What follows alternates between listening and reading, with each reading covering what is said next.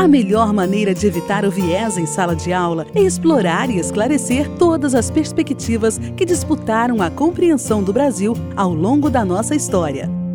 Ouça agora Perspectivas na História. Bem-vindos ao terceiro episódio do podcast Perspectivas na História, uma parceria do Grupo Matrizes com o Sistema Eleva de Ensino. A missão do Matrizes é impactar o ensino de história na educação básica brasileira, dando voz aos autores e atores que lá estavam, compondo um cenário de múltiplas perspectivas que, exploradas em sala de aula, estimulam o interesse na nossa história como um cenário de embate de ideias acerca do que é e do que deve ser o Brasil. O meu nome é Marcelo Tavares e eu estou aqui do lado do professor Christian Lynch novamente. Tudo bem, Christian? Tudo bem, querido. Muito bem. Partamos para o que interessa, qual é o tema desse terceiro podcast. Nós já havíamos mencionado que vamos seguir a linha cronológica tradicional do estudo da matéria de história do Brasil. Nós estamos agora no reinado de Pedro II. E é claro que o nosso objetivo aqui não é fazer uma uh, revisão de todo o segundo reinado, mas de acessá-lo através de questões importantes que possam, por um lado, enriquecer e inspirar as nossas aulas, e por outro, também mexer em pontos mais encardidos, mais complicados e que sirvam, claro, de engajamento para os nossos alunos. Então, Christian, eu queria começar logo com uma questão que eu acho que interessa a todos os professores todas as professoras, uma questão muito interessante de acesso a, a, a, ao reinado de Pedro II, então eu vou direto ao ponto. Eram Saquaremas e Luzias farinha do mesmo saco? Não, não eram não. É, eles eram bem diferentes, tinham propostas de Brasil bem diferentes. Tá? É, os conservadores favoreciam a centralização política, favoreciam uma interpretação da Constituição no qual é, o, o, o imperador é, procurasse ser uma espécie de, de centro é, em torno do qual você fosse criar o Estado Nacional. Tá? Você favorecia é, o ideário de ordem. E os Luzias, né?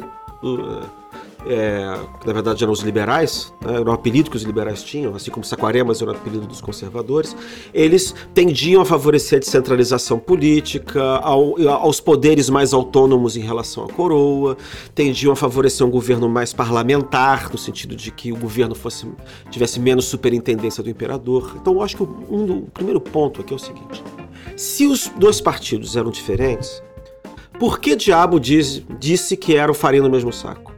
Tá? Aqui a gente tem que tentar entender uma, uma coisa. É, é, essa ideia de que os dois partidos imperiais eram matrizes, eram farinha do mesmo saco, como você disse, ela, é uma, ela tem duas origens. É, essa frase foi cunhada pela primeira vez é, na década de 1840 é, pelo Visconde de Albuquerque. O que ele estava querendo dizer é o seguinte: ele estava vendo os liberais no poder entre 1844 e 1848 e não estava vendo muita diferença entre esses liberais e os conservadores que os haviam precedido. Uhum. E aí a frase correta é: nada mais parecido com o Saquarema do que um Luzia no poder. Tá? Por que, que ele está dizendo isso? Para dizer que ela é farinha no mesmo saco? Não. Repara que ele não está dizendo isso. Uhum. O que ele está dizendo é que os liberais estavam governando de maneira muito parecida com os conservadores uhum. antes deles. Agora, por que, que isso estava acontecendo? Porque havia uma lógica de construção do Estado. Você tinha que consolidar a autoridade do Estado Nacional sobre o conjunto do território. Tá? Para isso, você tinha que concentrar poder. Então, o que é curioso é que os próprios liberais que têm um discurso de centralização e, e, e favorecendo um tipo de governo pró-parlamentar, eles próprios, quando estão no poder, Uhum. Eles acabam seguindo uma cartilha de centralização. Legal. Que é meio que irresistível por causa da lógica da construção do uhum, Estado. Uhum. Na construção do Estado é favorecer a ordem, concentrar poder. Você precisa aumentar a arrecadação. Tá? Você tem que combater os grandes potentados é, das províncias, tem que combater os grandes latifundiários, tem que combater todos aqueles que não respeitam a autoridade do Estado. Uhum. Tá? Então, o que acontece? É, essa frase do Visconde de Albuquerque se refere a um determinado período que é esse período que vai até mais ou menos 1860, uhum. e que, digamos assim, os, pela lógica de construção do Estado, que é centralizador, os liberais não conseguem implementar naquele momento o, o digamos assim, o ideário, o uhum. projeto político deles, enfim, de uma, de uma monarquia menos centralizada. Uhum. Tá? Agora, por que depois ficou essa ideia de que eles eram farinhas do mesmo saco? Isso foi, isso foi duas coisas. Primeiro, a ideia de que Luzias e Saquaremas eram mais parecidos do que eles julgavam dizer, uhum. era, uma, era, era algo que os moderados dos dois lados gostavam de dizer para diminuir a polarização entre eles. Entendi. E por aí você já vê, na verdade, que eles não eram farinha do mesmo saco, porque Claro. você invocava essa, essa expressão para dizer, na verdade, que eles, é, né, para diminuir as diferenças entre eles. Então havia diferenças entre eles. Um desses moderados, por exemplo, foi o Visconde do Rio Branco. Ele volta e meia repetia essa expressão. Mas a ideia de que fossem farinha do mesmo saco, no sentido pejorativo, foi uma invenção da historiografia republicana. Entendi. Foram os republicanos para maldizerem os partidos monárquicos constitucionais do Império, o liberal e o conservador, dizendo que na verdade não tinha nenhuma diferença entre eles. Era um bando de elite governando, controlando, autoritários. Era a única maneira de valorizar o Partido Republicano, como se o Partido Republicano fosse muito diferente deles. Então isso é uma estratégia retórica. Legal. Então quer dizer o seguinte, olha, esses dois partidos aqui, eles não valem nada. É tudo a mesma coisa. Nós é que somos diferentes, Aham, entendeu? É, então isso é uma estratégia retórica. Na verdade, tinham muitas diferenças entre eles. E até porque é, não só havia diferenças de projetos dentro do Brasil, mas havia uma maneira de compreender a política daquele tempo, a partir de uma certa concepção de, de como a história marchava. Acreditava-se, na verdade, que a, a história marchava é, é, a, a partir de um processo civilizador, tá? que ela, ela e que esse processo civilizador dependia do equilíbrio entre dois ideais ou dois valores: o valor de ordem ou de autoridade, de um lado, e o valor da liberdade e do progresso de outro. tá? Então, o Partido Conservador representava o ideal de ordem e de autoridade, e o Partido Liberal representava o ideal de liberdade e de progresso. É possível, Christian, Tá. perceber essa tradição no Partido Liberal que você citou, já lembrando dos nossos últimos podcasts. Pensar o Partido Liberal no segundo reinado como um resultado dessa retórica começando lá no Frei Caneca, passando pelo Diogo Feijó, enquanto que os conservadores estariam também pegando lá do início do José Bonifácio do Caravelas, passando pelo Bernardo Pereira de Vasconcelos, de forma a fazer com que os professores consigam situar os alunos dentro dessa linhagem de pensamento político brasileiro. Esse tipo de referência é correta, é possível? Num campo mais abstrato, é possível fazer sim. Sim. Né? Você tem sempre um partido é, mais liberal ou mais radical, mais descentralizador, mais né, profederativo, Uhum. ou pro- parlamentarista, ou, pro- ou que tem, na, na verdade, guiado por um projeto mais de matriz americana Uhum. ou de matriz mais inglesa, e você tem outros que são mais europeístas, que são mais monárquicos, que são mais centralizadores, que são mais unitaristas. Entendi. Tá, isso, isso você pode Sim. fazer. Agora, isso não significa que fosse tudo a mesma coisa o tempo inteiro. Claro. Você tem diferenças é, entre algumas diferenças de projetos de um período para o outro, Aham. tá? É, nos dois casos. É claro que também a historiografia liberal ela vai inventar que foi o Partido Liberal que fez a independência, que depois a independência foi traída pelos Aham. absolutistas, que não eram absolutistas nenhum, né? Eram os Aham. conservadores, tá? E como se fosse um, como se houvesse liberais desde o Tiradentes até a independência, Uhum. tá? Mas isso é, é- isso é uma invenção da propaganda é- é- é liberal e depois republicana, Uhum. tá?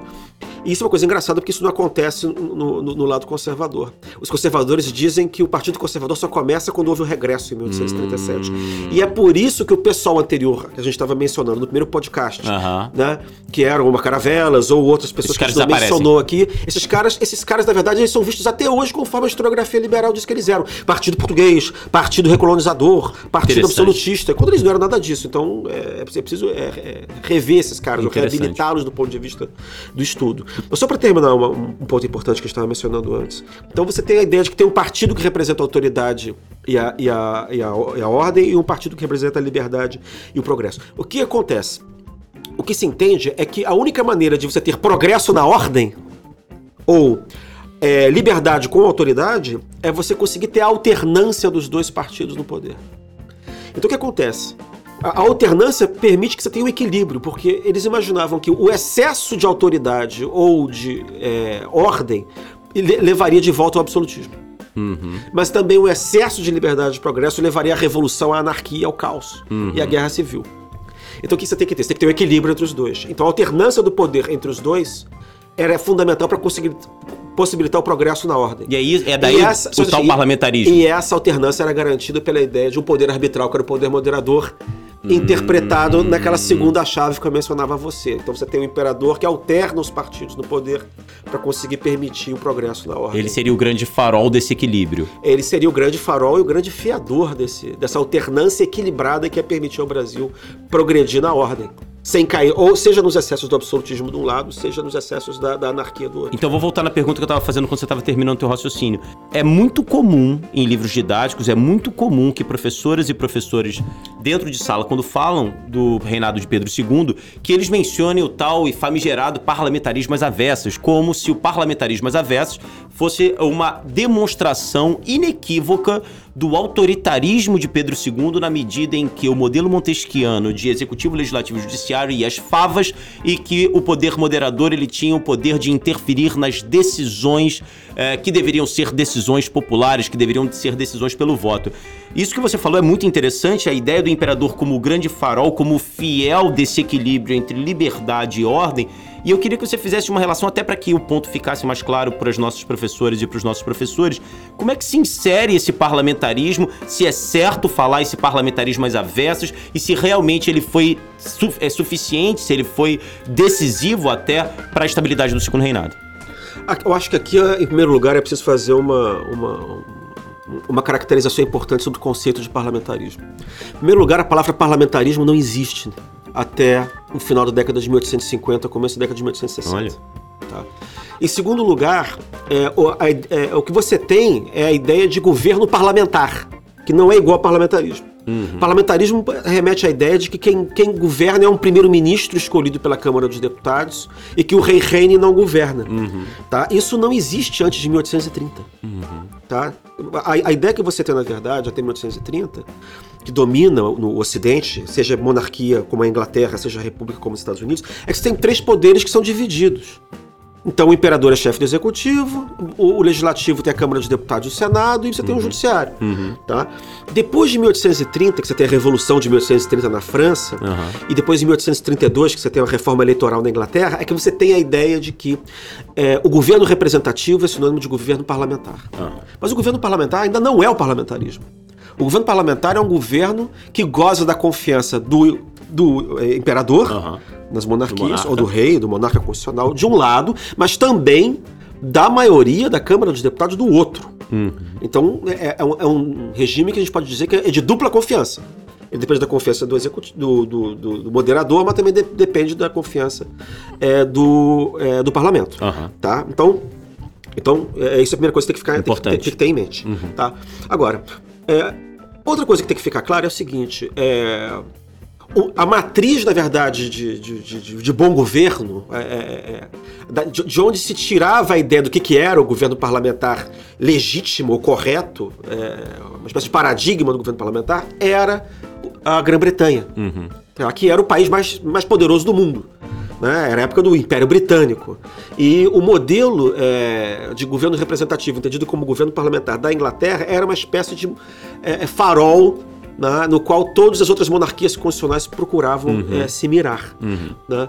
Então você tem outras monarquias constitucionais. Você tem a Portugal, você tem a Espanha, na mesma época que o Brasil. Você tem a França, uhum. tá? Você tem é, alguns, alguns reinos da Itália, sobretudo depois da unificação. Uhum. Tá?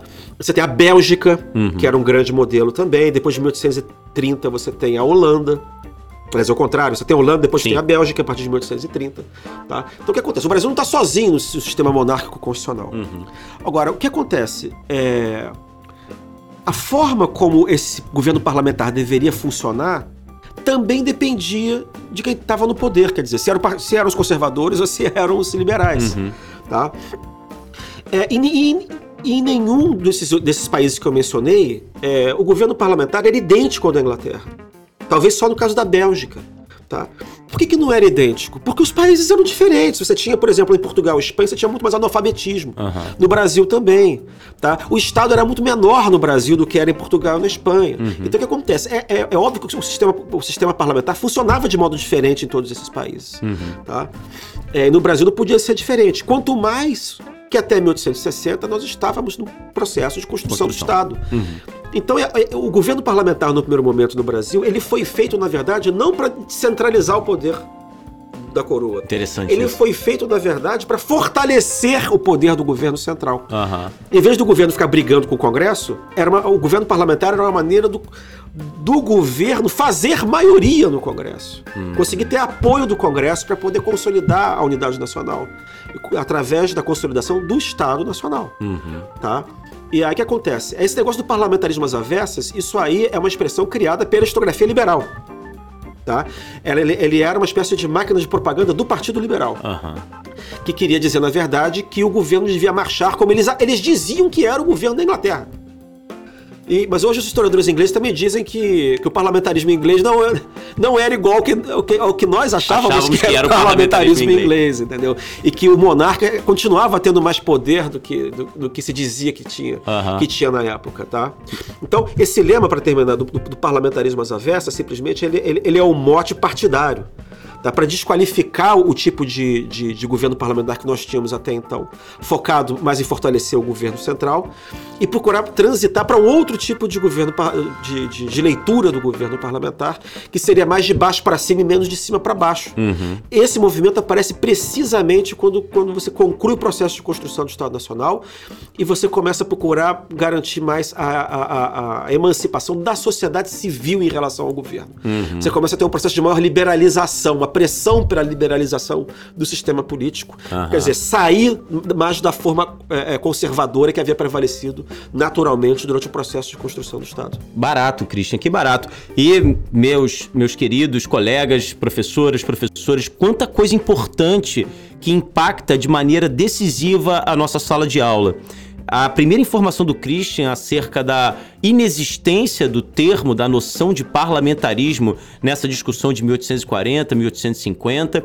O segundo ponto que me chama muito a atenção a partir do que o Christian falou, a ideia de que é, não necessariamente, o- ainda que a Inglaterra fosse o grande farol, havia consciência clara por parte das elites políticas que comandavam monarquias constitucionais que a reprodução exata do modelo inglês era, na verdade, algo ilusório, graças às diferenças entre os estados. E como que, Christian, essa para mim é o grande, esse foi o grande ponto que eu acho que é decisivo para a gente discutir em sala de aula, a noção de que é, o, o parlamentarismo brasileiro nesse início ainda está voltado à construção do Estado. Nesse sentido, ele pensa ordem, ele pensa centralização. Bom, Christian, a essência do nosso podcast é falarmos sobre autores. Então eu pergunto a você, quem é que estava nessa contenda aí? Na hora de trabalharmos múltiplas perspectivas a respeito dessa lógica política do segundo reinado, do reinado de Pedro II, quais seriam as suas grandes sugestões de utilização de autores, de escritos, que pensamentos estavam ali eh, participando desse debate, na, na sua opinião, ao seu ver? No começo da década de 1860, quando você eh, começa a ter esse processo de pressão pela uma maior liberalização do sistema político, né, que, que, que vai dar, digamos, o sentido da política do segundo reinado eh, dali para frente, você tem um famoso debate sobre eh, o poder moderador. Ninguém entende bem porque havia essa- esse debate se o rei reina e não governa, se o rei reina, governa, administra, tá? que é assim que é, o debate é apresentado nos livros de história. né? Mas por que, que você tem essa, essa discussão? Essa discussão, na verdade, é os conservadores querendo manter o modelo que havia garantido a construção do Aham. Estado Nacional, tá? É, e você tem os liberais querendo transitar para um modelo mais liberal. Aí você tem um grande debate em torno do poder moderador. Como é que deve funcionar o poder moderador? Legal. Ele deve deixar o governo parla- parlamentar se autonomizar, tá? Ou ele deve continuar a ser uma espécie de grande fiscal do, do sistema representativo. E e nesse debate, eh, eles envolvem vários autores. A gente vamos, vamos- focar aqui em só dois. Tá bom. né? O primeiro deles é o Visconde do Uruguai, né? Na- na- nome de batismo Paulino José Soares de Souza. É, e o livro paradigmático aqui é o Ensaio sobre o Direito Administrativo Legal. que foi publicado em 1862. Tá? Contra esse livro, tá? é, você tem, na perspectiva liberal, o Uruguai é conservador, você tem a perspectiva é, do senador Zacarias de Góes e Vasconcelos, né? que escreve é, um livro chamado Da Natureza e dos Limites do Poder Moderador. O título já diz tudo. Exato. O Zacarias favorecia uma interpretação pró-parlamentarista, tá? assim como depois vai ter outro liberal, como o Tavares Baixo, que vai fav- favorecer uma, uma visão descentralizadora é, do país. E o Visconde do Uruguai, ao contrário, continuava a sustentar que o Brasil é, devia é, é, manter o imperador autônomo em relação é, às lutas políticas, que era preciso manter a centralização para poder, poder, continuar o processo de construção do Estado e levar a autoridade do Estado Nacional a- a- a- até os confins do território nacional. Que era preciso combater, enfim, ainda combater latifundiários, combater aqueles que resistiam à autoridade do Estado, Aham. e que sem Estado você não tinha garantia de direitos civis. Tá? E aí você tem esse contraste entre essas duas visões diferentes. Sendo que é bom, eu achei aqui uma frase boa sobre qual era a opinião do Visconde do Uruguai sobre parlamentarismo. Aham. Que ele diz assim: é, Não se conclua de tudo que penso que sou absolutista. Não, senhor. O que aborreço é uma cloaca a que chamarei parlamentarismo. Excelente coisa para os ambiciosos, turbulentos, faladores, audazes, sem vergonhas, trapalhões, etc, etc. O que o Visconde do Uruguai diz é que o Brasil tem suas particularidades. O Brasil não é a Inglaterra e o povo brasileiro não é, o povo, não é inglês. Né? Essa é a crítica que ele faz ao, ao, aos, aos, liberais e Aham. ao Zacarias. Obviamente que o Zacarias vai dizer que o, Uruguai e os Claro. conservadores não passam de um monte de absolutistas disfarçados. Que barato que você falou agora, Christian, porque mexe um pouquinho com as nossas aulas, na medida em que, na visão do Paulino, do Visconde do Uruguai, é, o poder central ele continua nesse processo de construção do Estado contra os interesses fragmentários latifundiários. Esse papo do Paulino, do, do- do- dos conservadores, como grandes defensores, falando em nome desses grandes proprietários, dessa elite proprietária. Então, isso, isso aí cai por terra, né? Na visão dos conservadores, como o Visconde do Uruguai, o projeto liberal, na verdade, é- é- só, só pregava a, a liberdade da boca para fora. O que eles queriam é empoderar as oligarquias do- das províncias. Olha só. Queria dar autonomia aos grandes proprietários de terra para eles serem pequenos tiranos, cada qual na sua fazenda. Olha. Esse era o argumento do, do, do Visconde do Uruguai.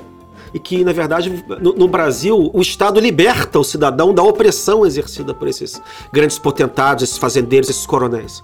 Tá? Que só o Estado Nacional, o Estado Central, pode proteger o cidadão contra o arbítrio desses proprietários eh, locais. Entendeu? É, essa é uma ideia que, que, que é uma ideia que, na verdade, vem do absolutismo mesmo. Aham. Ele continua na França do século XIX e- Aham. e vai continuar na história do Brasil. A ideia é que tem que fortalecer o, o poder central. Tá?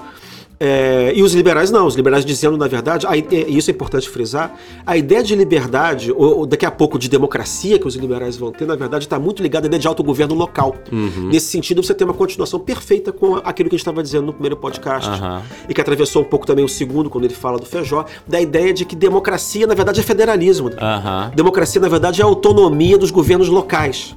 Aí, repito, o problema é que para os conservadores, a autonomia dos governos locais autono- é a autonomia dos, é, dos oligarcas, dos senhores feudais de cada, de cada província. Uhum. Legal. tá? E eu acho até que, isso fica de provocação, o ideário democrático dos liberais vai acontecer com a República. Claro. Com a primeira República, Aham. que é a República dos Fazendeiros. Essa- Que é a República Aham. é, é, dos coronéis. Essa, essa vai ser, inclusive, a minha pergunta pra gente fechar isso aqui. São duas perguntas.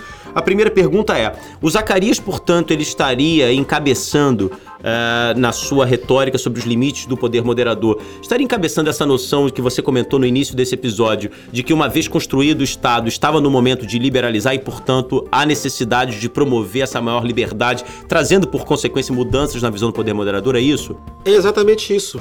Você, tá- você tem uma espécie de ascensão ou de legitimação da autonomia da sociedade civil a partir da década de 1860.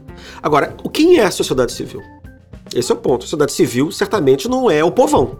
A sociedade civil, na verdade, são os grandes empresários, são os grandes proprietários de terra, é sobretudo a grande lavoura, tá? É, seja de cana-de-açúcar, seja de café. Tá? Então, na verdade, é você entregar o poder a essa elite é, é- é social tá? e acabar com uma espécie de, é, é, de, é, autonomia do Estado em relação à sociedade. Então, e isso é sociedade civil. São esses Aham. empresários, são esses grandes proprietários de terra, tá? são esses grandes comerciantes.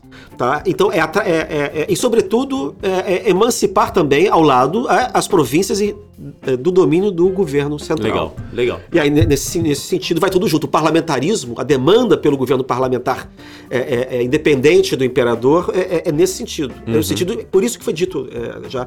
É no sentido de oligarquizar o sistema político. Entendi. Em vez de ele estar concentrado monarquicamente na mão de um só, ele, tem ele se desconcentra. Aham. Só que você vai dizer, ah, mas isso é, é, é para democracia? Não, antes de chegar à democracia, você passa pela oligarquia. Você oligarquiza o sistema político, põe o sistema político na mão das elites sociais é, e políticas das províncias, né? E uma democracia, meu, meu amigo, é mais pra frente. Isso aí.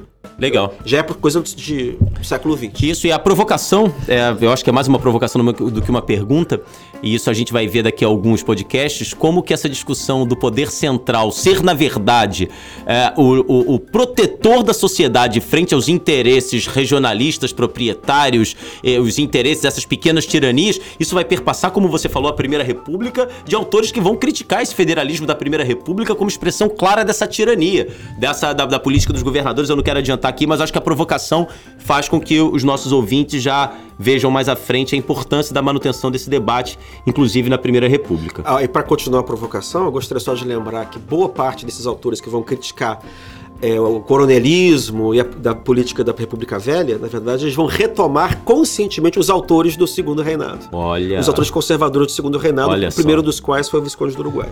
Muito bom, muito bem. Poxa, grande debate. Espero que mais uma vez eh, os nossos ouvintes estejam inspirados. Vamos então agora para a parte prática desse podcast. Parte prática.